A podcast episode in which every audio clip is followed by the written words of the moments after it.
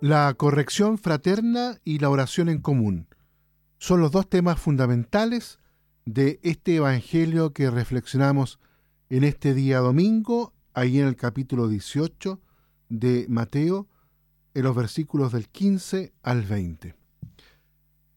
Así es, queridos amigos y auditores, ese es el tema central, los dos temas centrales del Evangelio de este domingo. Pero antes, quizás situarnos primero como espacialmente que estamos en la segunda parte del Evangelio de San Mateo. San Mateo tiene dos grandes partes y en esta segunda parte eh, que comienza a partir del capítulo 16, versículo 21 y que va hasta el 28, capítulo 28, eh, es todo el nacimiento de la iglesia como verdadero Israel. Por eso que justamente antes de este texto que estamos meditando hoy, domingo, que corresponde al 23 del tiempo ordinario, viene la pregunta, eh, ¿quién es el mayor en la iglesia? Después la pregunta por los pequeños, después la oveja perdida.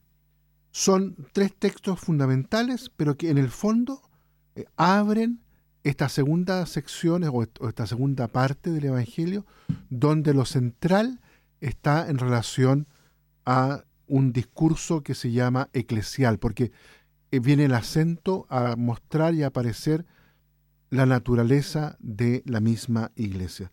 Pero veamos el texto ahora que nos corresponde meditar este domingo en particular. La segunda parte del discurso está centrada en la comunidad, tal como lo dijimos recién, como fraternidad santa y pecadora Primero, se trata del tema de la corrección fraterna, que es lo que ocupa en los versículos del 15 al 18. La fraternidad es pecadora. Ante este hecho hay que reaccionar corrigiendo fraternalmente al hermano, buscando más bien su bien sin humillarlo. De aquí el procedimiento que se presenta. Primero habla con él a solas, después ante otro testigo. Finalmente, en caso de que no oiga, ante toda la iglesia o la comunidad local. Si no oye a la comunidad, ésta lo separa, es decir, lo considera como un pagano, como uno que no es miembro de la iglesia.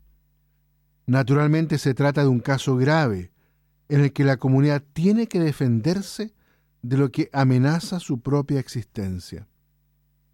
El juicio de la comunidad será ratificado por Dios.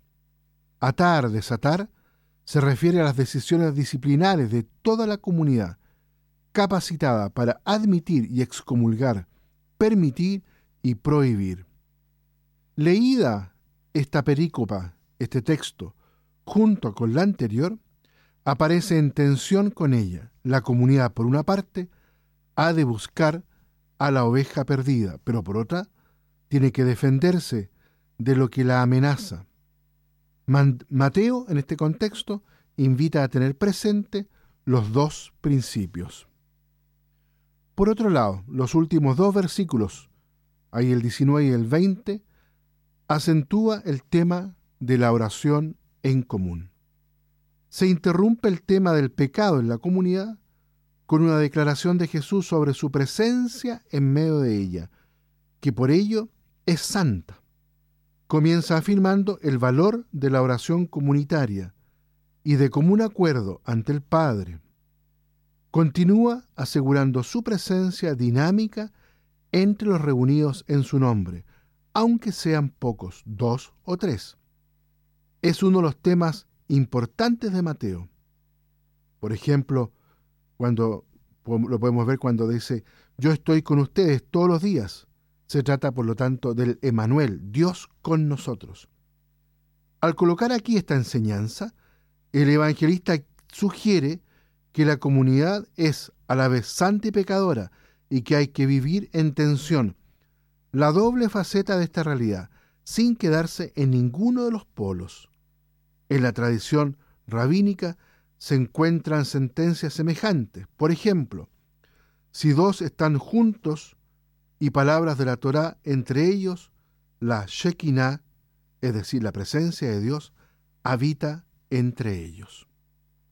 Muy bien, queridos auditores, dejamos hasta aquí la reflexión en este día domingo. Que Dios los bendiga a todos y a cada uno.